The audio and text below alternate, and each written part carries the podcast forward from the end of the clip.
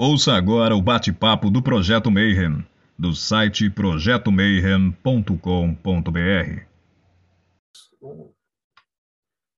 Bom dia para quem é de bom dia, boa noite para quem é da boa noite, 93 para quem é de 93. Sejam muito bem-vindos ao Projeto Mayhem e hoje a gente vai falar da Bíblia, mas é a Bíblia dentro da loja maçônica.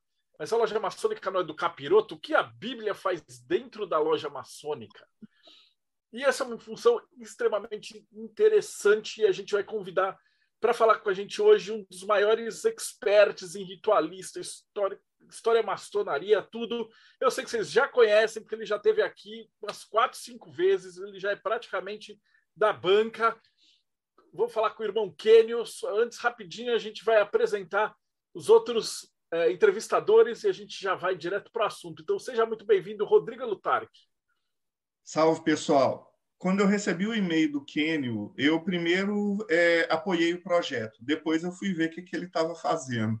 Então, assim, eu confio, já vou falando, confio, gostei do material dele, dos livros dos últimos projetos e estou é, bem empolgado com esse, que é interessante para a loja para não falar mais coisa aqui, da spoiler. Pedra de afiar, Paulo Jacobina. Fala pessoal, tudo bem? O trabalho do Kenio é incrível, qualquer coisa que ele faça reluz que nem ouro e é ouro. Então vale a pena conferir. E o nosso irmão diretamente do Japão, Robson Belli, seja bem-vindo. Ohayou gozaimasu, para quem está aqui no Japão comigo, se tem alguém aqui comigo, Kombawa, para quem está no Brasil, e Konnichiwa se você estiver vendo à tarde isso em algum outro horário no YouTube. Estou bastante ansioso para conhecer um pouco das minúcias da Bíblia usada na loja maçônica. Salve, Kenio, seja muito bem-vindo mais uma vez no nosso programa.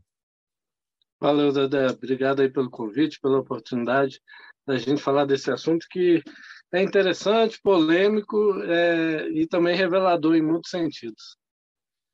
Bom, eu não vou pedir para você se apresentar, porque já é a quinta vez, então se, quem está assistindo esse aqui veio por causa da Bíblia, eu já vou colocar os links das outras entrevistas que o irmão Kenio deu sobre história da maçonaria, história da maçonaria brasileira, ritualística, graus do rito escocês. Então, cara, é uma enciclopédia de maçonaria. Ele é o cara que eu vou tirar dúvida. Falar mais nada. Então, seja muito bem-vindo, irmão. Fala, a palavra é tua. Nem vou, nem vou começar a perguntar. Começa como você quiser. É, então, meus irmãos, é, eu acho que é importante fazer uma certa introdução, porque quando a gente fala em, em Bíblia, a gente está diretamente relacionando e pra, para muitos com religião. E quando a gente fala em religião e em maçonaria, é, é como falar em água e óleo.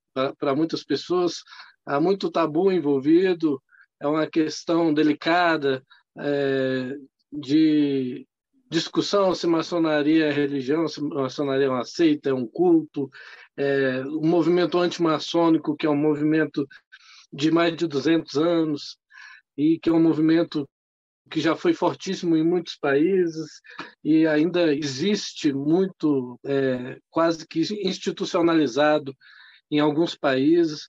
Então, é, a, a Bíblia é, vive esse paradoxo da presença dela na maçonaria, ao mesmo tempo dela ser o livro da lei de várias denominações religiosas que perseguem e atacam a maçonaria. Então, falar um pouco sobre isso é interessante até para a gente também revelar, desvelar né, algumas questões a respeito. Eu já, já fui um, um já sofri a perseguição de uma denominação religiosa pela, pela minha atuação maçônica. É, então, eu tenho um histórico e quem segue meu blog, meu blog já vai esse ano completar 11 anos. É, é um blog parceiro do Teoria da Conspiração, com muito orgulho. E eu publico livros maçônicos mais de uma dezena deles há dez, exatamente 10 anos. Meu primeiro livro foi publicado em 2012. E pouco tempo depois, é, um, alguns anos depois, não sei se três ou quatro anos depois, uma certa igreja que eu não vou revelar o nome é, pra, por questões éticas, mas quem jogar no Google vai achar fácil. Uma certa igreja cristã, para dizer que é cristã, que não tem nada a ver com cristianismo, mas que se declara cristã, tem um canal de televisão e tem esse canal de televisão tem um programa de TV dedicado a assuntos religiosos que é conduzido por dois pastores. E num desses programas eles dedicaram aquele episódio do, do programa para atacar a maçonaria. E aí eles pegaram autores maçônicos é, estrangeiros para falar mal da maçonaria. E um dos autores maçônicos que eles pegaram era um tal de Kenny Smeio, que eles achavam que eu era estrangeiro. E eles pegaram esse livro aqui, Desmistificando a Maçonaria, que foi o meu primeiro livro publicado sobre maçonaria em 2012. E começaram a dizer que havia coisas nesse livro que eu nunca escrevi. que nunca, que nunca foi impresso, nunca foi publicado. Como que a maçonaria venera Bafomé. E é claro que eu, enquanto maçom, nunca escrevi nada sobre isso. Mas eles falavam, conforme o autor Keynes Meio, em seu livro Desmistificando a Maçonaria, é, e citavam frases de Albert Pike que Pike nunca escreveu conforme Albert Pike em seu livro Moral e Dogma.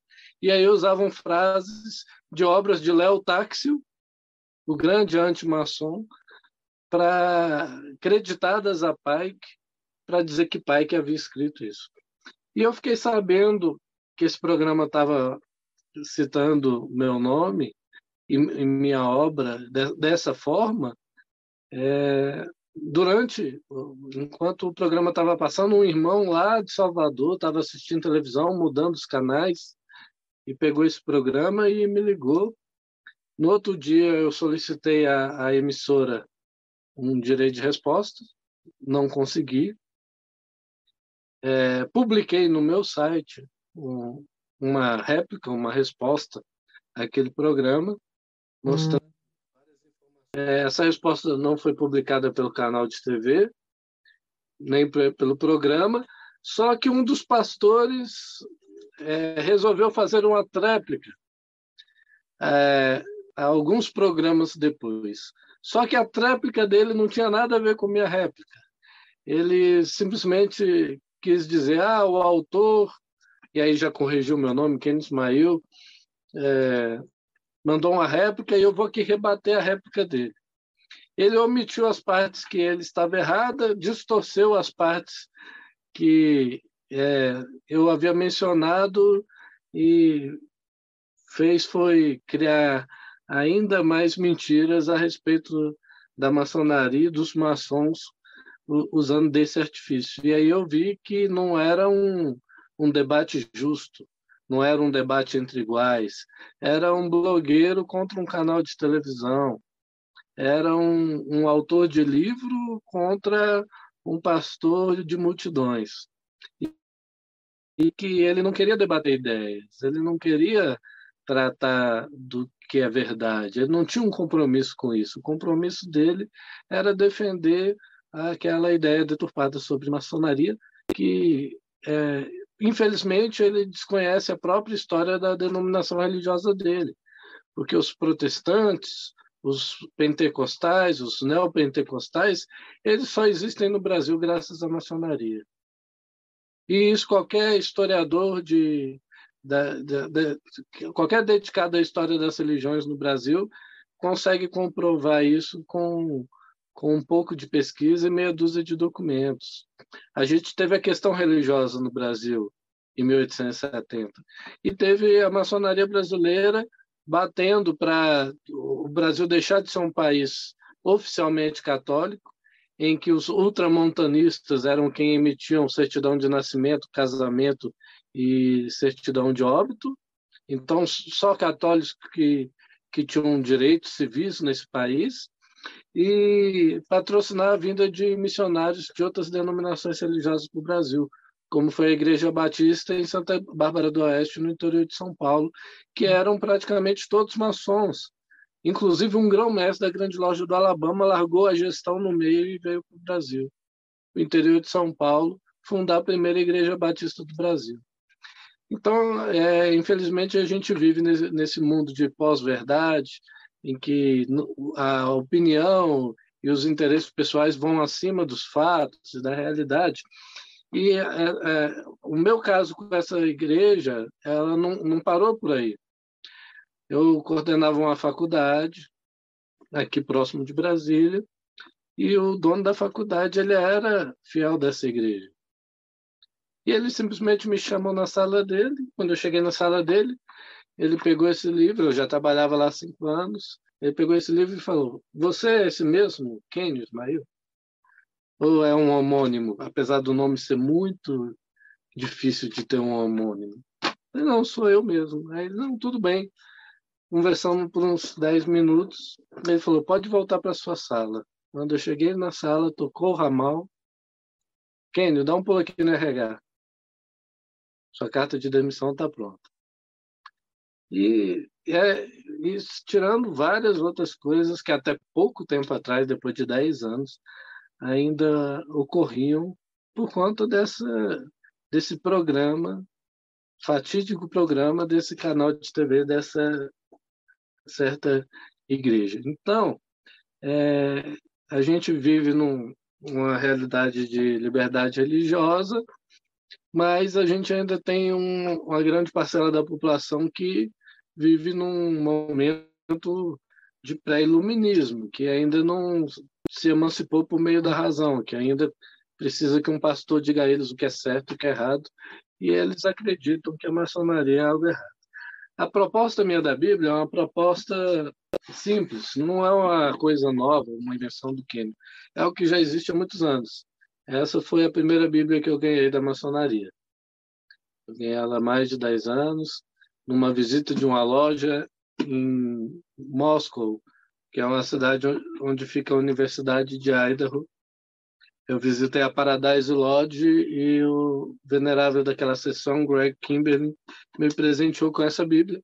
É uma Bíblia é, versão Rei James, com, que é a Bíblia mais usada nos Estados Unidos, nos países de língua inglesa, só que ela vem com esse quadro compasso na capa e vem com um conteúdo maçônico interessante, que é de registro dos graus, é, do, seja do rito escocês ou, ou do York, né, dos diferentes ritos, registro de visitas em lojas, é, um, e um dicionário bíblico maçônico. Então, de termos que se tem na maçonaria e que se pode encontrar sobre eles na Bíblia. E a gente resolveu fazer isso no Brasil. E eu não imaginei. A razão de fazer é uma razão simples. A ideia é fazer é uma edição maçônica da Bíblia Sagrada, não é a Bíblia maçônica, que isso não existe.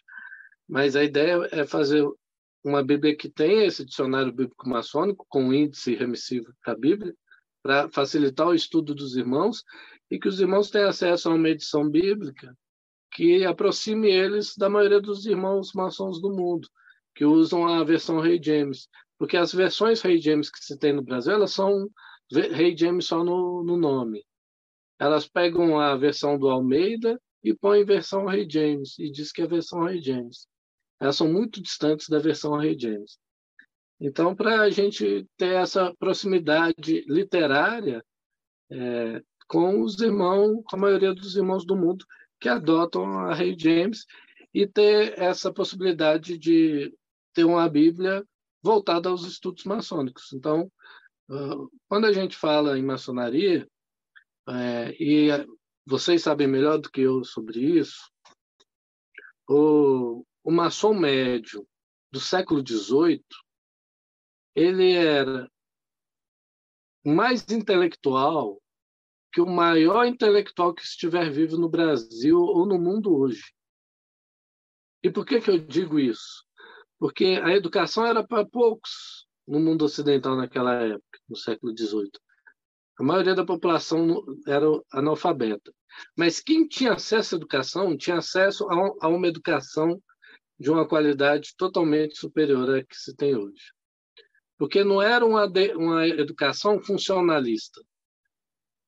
Não era uma educação assim, ó, você vai ser dentista, então você vai saber tudo sobre dente, mas você vai ser um analfabeto político, um analfabeto filosófico, um analfabeto é, teológico, não vai saber nenhuma outra língua, não vai saber nada de história, não vai saber nada de geografia, você só vai saber de dente. Porque a única coisa que você vai fazer na vida é tratar de dente, porque você vai formar em odontologia. Não era assim. A educação daquela época era outra.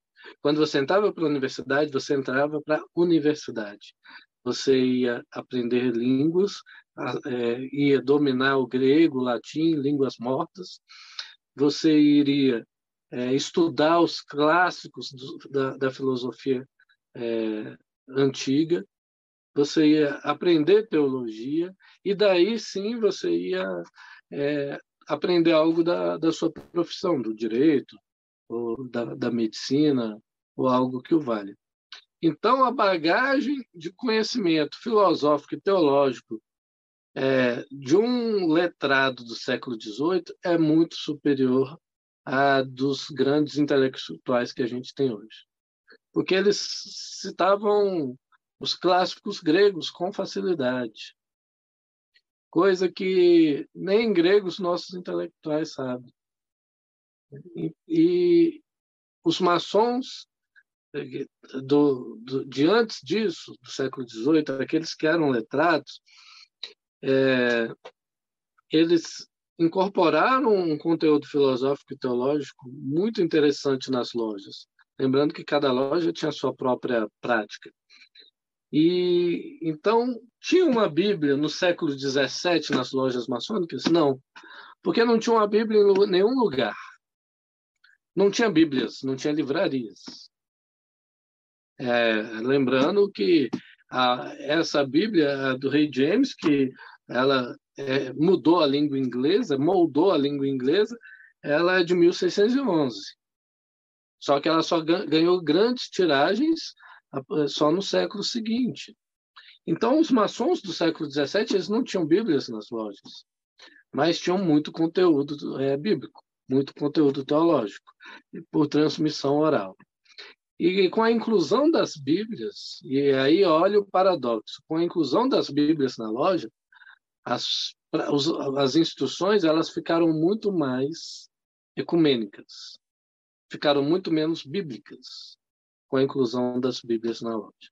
Então, a inclusão da Bíblia proporcionou a redução do conteúdo bíblico ministrado nas instruções maçônicas. Agora, o desafio de publicar essa Bíblia no Brasil. Primeiro, quem publica a Bíblia no Brasil é a igreja. As editoras que publicam Bíblias são editoras, são gráficas de igrejas. Gráficas é, governadas por pastores. Nenhuma dessas gráficas quis imprimir uma Bíblia para a maçonaria. Uma gráfica comum não imprime Bíblia, porque a Bíblia ela é impressa num papel específico, chamado papel Bíblia, que parece um papel de seda, que é um papel bem fino, só que ao mesmo tempo bastante resistente e de ótima durabilidade. Só que a, o maquinário para imprimir um papel Bíblia não é o, maqui, o mesmo maquinário para imprimir um papel offset. Então, as gráficas comuns não conseguem imprimir Bíblia em papel Bíblia. Só gráficas que já imprimem Bíblias conseguem imprimir Bíblias. E essas gráficas são ligadas a igrejas. E nenhuma delas quis imprimir a nossa Bíblia. Então, esse foi o grande primeiro desafio. Então, nós tivemos que encontrar uma Bíblia, uma gráfica, que tivesse um maquinário, só que ela não tem o papel Bíblia. E aí ela tem que comprar o papel Bíblia. Só que ela não compra o papel para imprimir só a nossa Bíblia. O papel, gráfica compra o papel em, em rolo. Em rolo é, completo, e aí ele vai ter que comprar esse papel, vai ter que rodar as nossas e vai ter que tentar revender o resto desse papel para alguma outra gráfica que imprima a Bíblia, alguma outra gráfica de igreja que provavelmente não vai precisar, porque já tem esse papel e já negocia esse papel porque só imprime Bíblia. E aí o cara que vai imprimir a nossa Bíblia está jogando na conta da impressão da Bíblia esse resto de papel que ele vai ter, que simplesmente ele não vai poder usar. Ele não vai imprimir outra Bíblia tão cedo. Principalmente porque nenhuma igreja vai querer imprimir uma Bíblia com ele depois dele imprimir a Bíblia para a maçonaria. Então, esse é outro grande desafio. Agora, nenhuma igreja quis ceder a sua Bíblia para a maçonaria. todas que a gente tentou conversar e ter um contato civilizado, nenhuma delas cedeu o seu arquivo para que a Bíblia, a maçonaria pudesse imprimir uma Bíblia. Então nós tivemos que providenciar uma tradução própria. Isso foi muito bom, porque nós traduzimos uma versão original, Rei James, e criamos uma comissão de teólogos para revisar os termos que geram questionamentos quando da tradução de uma Bíblia de inglês para o português. Então, elders, você vai traduzir como anciãos, né? como, como que você vai traduzir elders. Então, é, esses termos em inglês que não tem uma tradução muito clara para o português e que você vê diferentes traduções em diferentes Bíblias, conforme o gosto dos pastores responsáveis por essas traduções.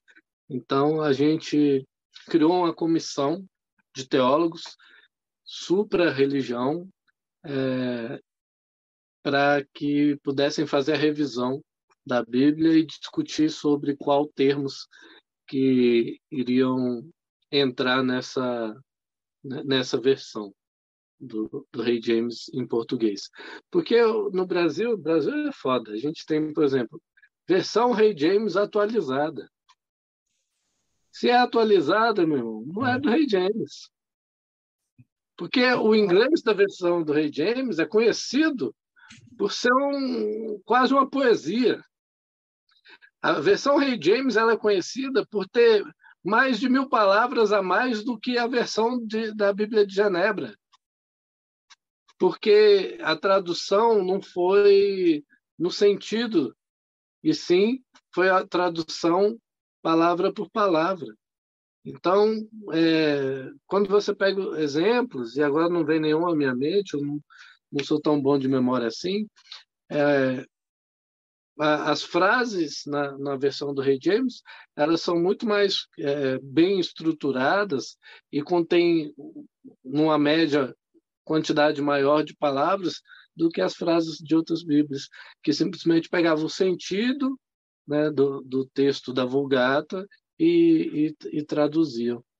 Né? Então, é como a gente vê aquelas traduções é, que o cara está lá falando uns cinco minutos, e aí você pergunta, o que, que ele falou? Ah, ele... E aí você responde, resume o que ele falou em um minuto. Então você só pegou a ideia geral e fez um resumo. O Rei James, não. A versão Rei James é a tradução palavra por palavra. E a gente pôde é, aproveitar isso, já que foi um trabalho feito do zero. E então foi algo muito desafiador. Ao mesmo tempo, foi num período que é muito prejudicial para quem trabalha com publicações de impressos, porque o preço do papel mais que dobrou né, é, de 2021 para cá. O papelão aumentou demais também, o preço de tudo aumentou. A gente é, vive uma inflação, quem faz compra sabe disso, mas o, o papel, né, que a Suzano fez um comunicado para todas as gráficas e anunciou que o papel ia subir, houve uma negociação para dividir esse aumento mensalmente e esse, esse aumento ele ocorreu. Então, É, o, que, o livro que a gente custava 35 reais para imprimir, hoje está custando 50, 60, e isso um livro de 300 páginas. A Bíblia tem 1.200 páginas. Então, é, o custo... aproveitando um pouco, já que você está falando da versão do, do Rei James, que para quem não conhece, é uma versão incrível. A Bíblia a gente tem várias, é, vários modelos, várias traduções, mas a gente pode separar basicamente em dois grupos. Um grupo que é a Bíblia de estudo, que é a Bíblia comentada, como essa que o Kenny está trazendo para a gente, e a outra que é a Bíblia ordinária.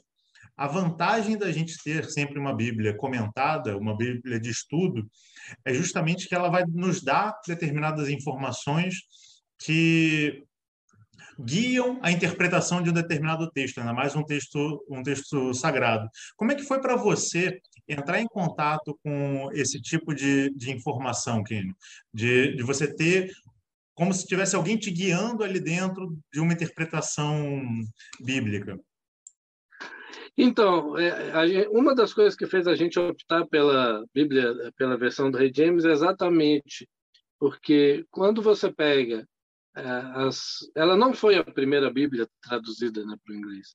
Quando você pega a Bíblia de Genebra e a, eu esqueci, a Timberland, que é outra tradução, elas têm, elas eram Bíblias de estudo. Então elas vinham com notas de rodapé, como a maioria das Bíblias aqui no Brasil vem, te induzindo a interpretações conforme os, as, a denominação religiosa. Então, por exemplo, é, ela tinha essas, elas tinham muitas interpretações puritanas. E a do rei James, a, a gente está falando de um rei escocês que assumiu na Inglaterra, que namorava o catolicismo e encarava o protestantismo e que precisava é, se ver de uma maneira é, tranquila perante ambos os, os públicos. Então ele fez uma Bíblia é, que ela tem esse caráter de liberdade religiosa, porque ela não vem com nenhuma interpretação é, teológica específica de nenhuma. Ela vem só, ela é nua e cru, ela só vem com o texto bíblico em si. Né? E uma tradução é, nova, né? É, promovida, ele criou um grupo de de 42 teólogos para realizar esse trabalho hercúleo de fazer essa tradução, né, que gerou esse, essa, essa Bíblia histórica. Né? E então, o que, que a gente fez? A gente traduziu, seguindo esse, respeitando esse raciocínio de ter uma Bíblia sem interpretações é, sectárias, sem notas de rodapé, é, e na, no dicionário bíblico maçônico, a gente partiu para um, um, um, um, entendimento histórico materialista. Então, eu, eu, eu, nós não pegamos esse dicionário bíblico maçônico dessa é, editora maçônica, que faz bíblias maçônicas, ele tem um, um ótimo dicionário bíblico maçônico, então tem landmark aqui, é, é, artífices, altar, e, e você tem a, a, o significado do verbete, né? E as passagens bíblicas onde eles podem ser encontrados. A gente não fez uma tradução desse dicionário pronto, a gente desenvolveu um dicionário próprio, bíblico maçom. Porque a nossa realidade maçônica é totalmente distinta. Nós temos é, ritos distintos. Quando um maçom americano fala de Adoniran, é totalmente diferente de um maçom brasileiro, já que a gente vive num universo que existe um rito adoniramita aqui. E nenhum outro país do mundo pode se dar esse luxo. Hoje, Portugal. Né? Então, a gente desenvolveu uma nova é, é, um novo dicionário bíblico maçônico com um índice remissivo. E essa é a nossa colaboração nessa Bíblia. Ela vem com páginas adicionais de registro de graus. Então, qual é o nome da loja, a data que eu me tornei, que eu fui iniciado aprendiz, que eu me tornei companheiro, que eu me tornei mestre, né? Então, você tem campos para fazer esses registros de graus maçônicos, você tem páginas que falam sobre os ritos maçônicos e tem essa, esse dicionário bíblico maçônico, e aí você tem a, a Bíblia Rei James intocada ali, é, traduzida ao pé da letra. É, você falou assim da historicidade do, da Bíblia do Rei James e também citou que aqui no Brasil a gente não tem essa Bíblia do Rei James é, pura, vamos dizer assim. E agora a gente tá, vai ter com, essa, com esse financiamento a oportunidade de ter uma Bíblia do Rei James, que é utilizado lá fora, é, mas ela está nesse viés maçônico. Os profanos vão poder usar essa Bíblia? Eu, eu não vejo por que não. Só que é uma Bíblia que vai vir com esquadro com passo na capa.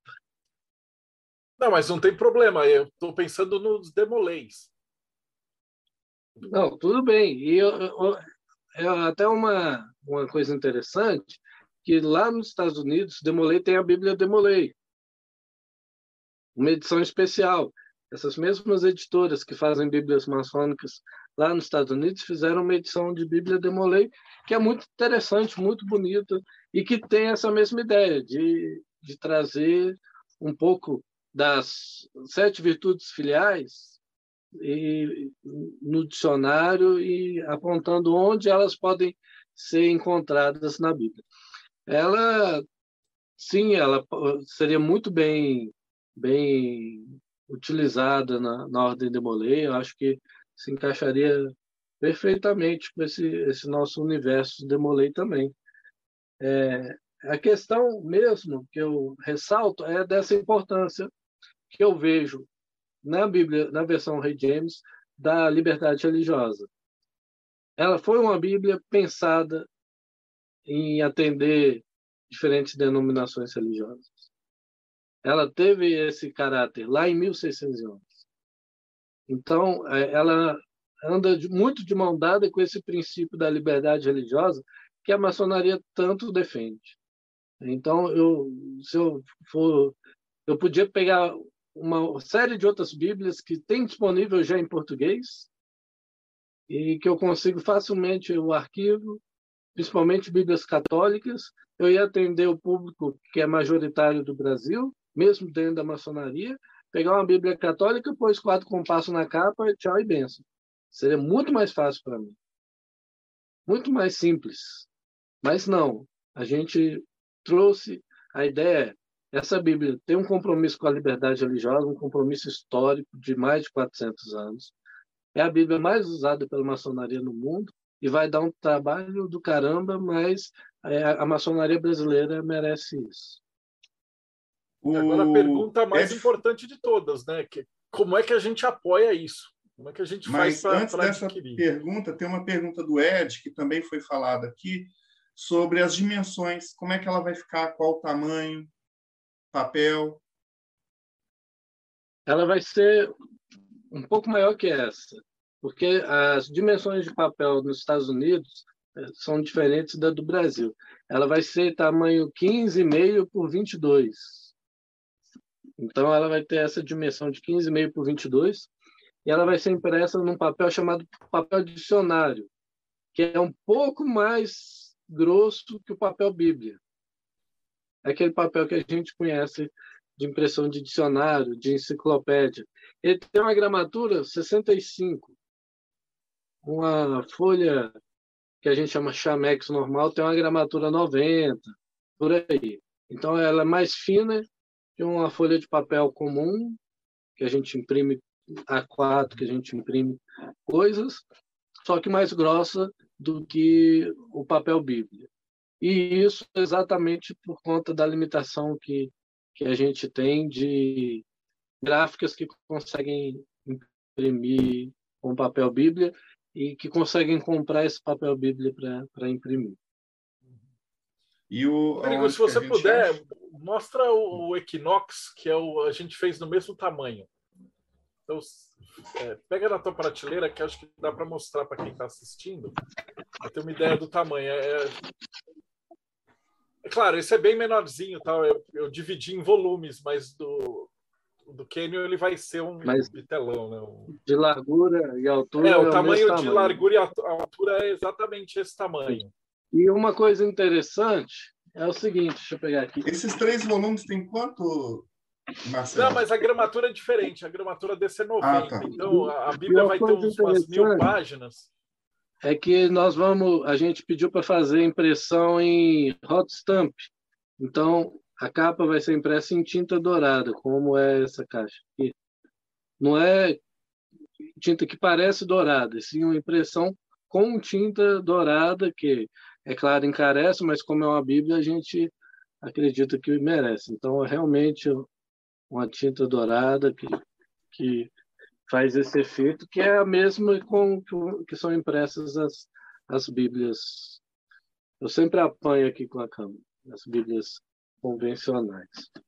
Então, é um projeto muito bonito, que deu muito trabalho. A gente está, eu, claro, eu trabalho mais de um projeto, como todos vocês também, mais de um projeto ao mesmo tempo, simultâneo, até porque às vezes a gente trava num por falta de, de documento, de, de acesso a, a conteúdo e tal, e aí a gente foca no outro. Então a gente estava muitos anos nesse projeto da Bíblia, concluímos agora em plena pandemia, um projeto bonito, foi desafiador, e aí coloquei para jogo para ver se a gente consegue concretizá-lo, porque é um projeto de 100 mil reais.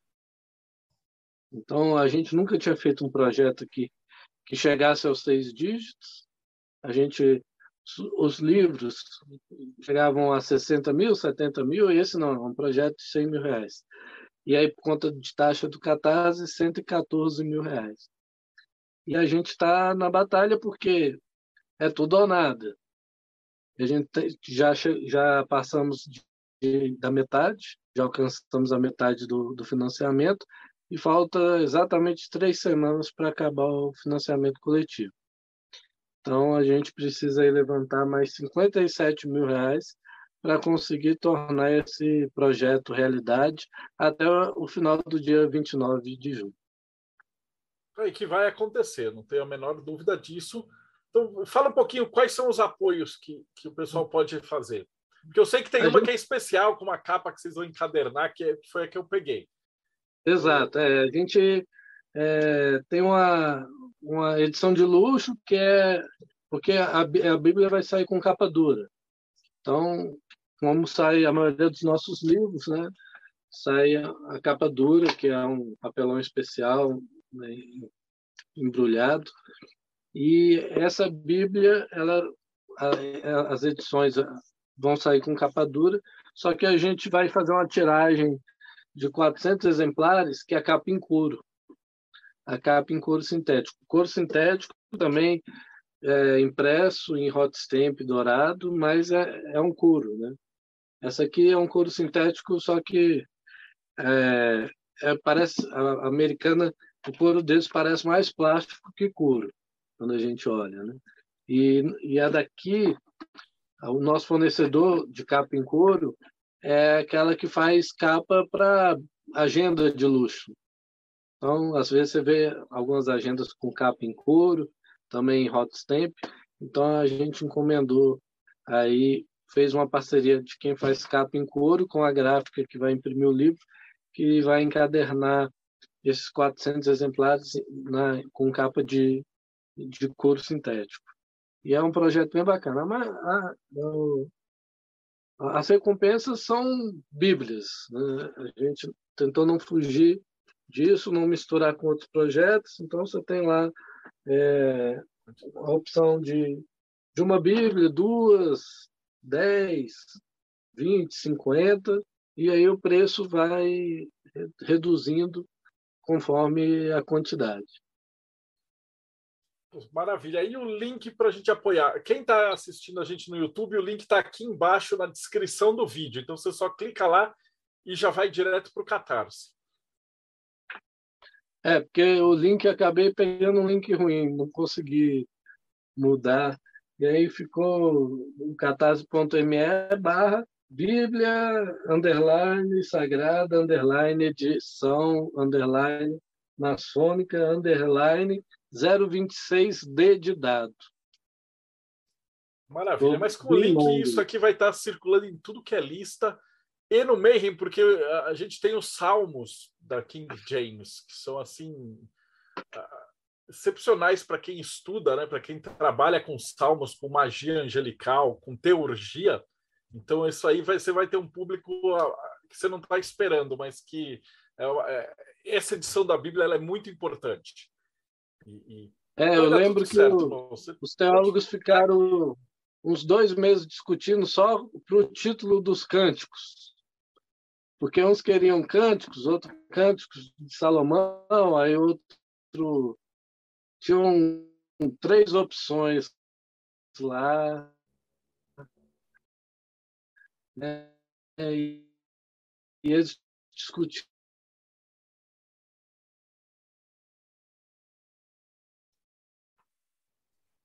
discutiam qual que era a opção do, do, do título dessa no assunto, é, com uma bagagem teológica vasta e claro que cada um tem teve as suas experiências é, religiosas e tem suas tendências também. Né? E o bom é que a, a palavra final era sempre do leigo do, do assunto, que é quem está colocando na cara a tapa.